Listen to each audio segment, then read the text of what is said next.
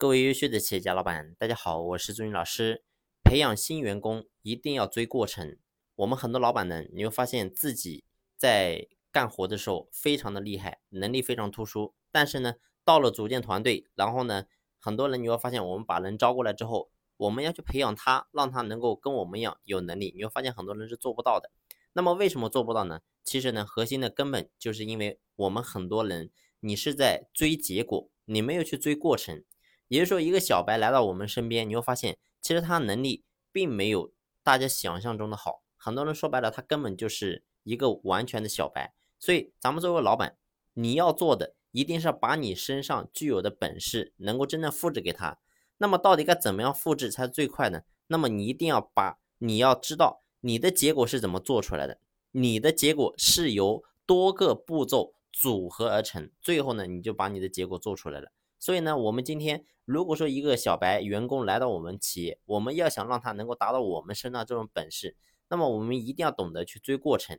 也就是说，一个员工他今天要去完成一件事情，他为什么做不好？那么呢，你会发现这个事情一定是有步骤一、步骤二、步骤三、步骤四。那么呢，我们老板你一定要去分析他到底得是哪一个步骤没有搞明白，所以呢，导致了整个事情他没有做好，没有拿到结果。所以呢，我们只有真正去追过程，然后呢，明白这个员工他到底在哪个地方被卡住了，然后呢，我们想办法去帮他，就把这个问题给解决了。最后你会发现，这个人他只要走过一遍路程，然后呢，整个流程走过之后，那么呢，等下次他再面临同样的问题的时候，你会发现这个员工他一定就没有问题了。所以呢，我想告诉大家是小白的一个老板，那么呢，天天是在追着员工要结果，但是呢。真正一个高手的老板，一定是懂得我们要去抓住每一个细节的过程，最后呢，透过过程去拿到真正结果，这个才是真正的高手。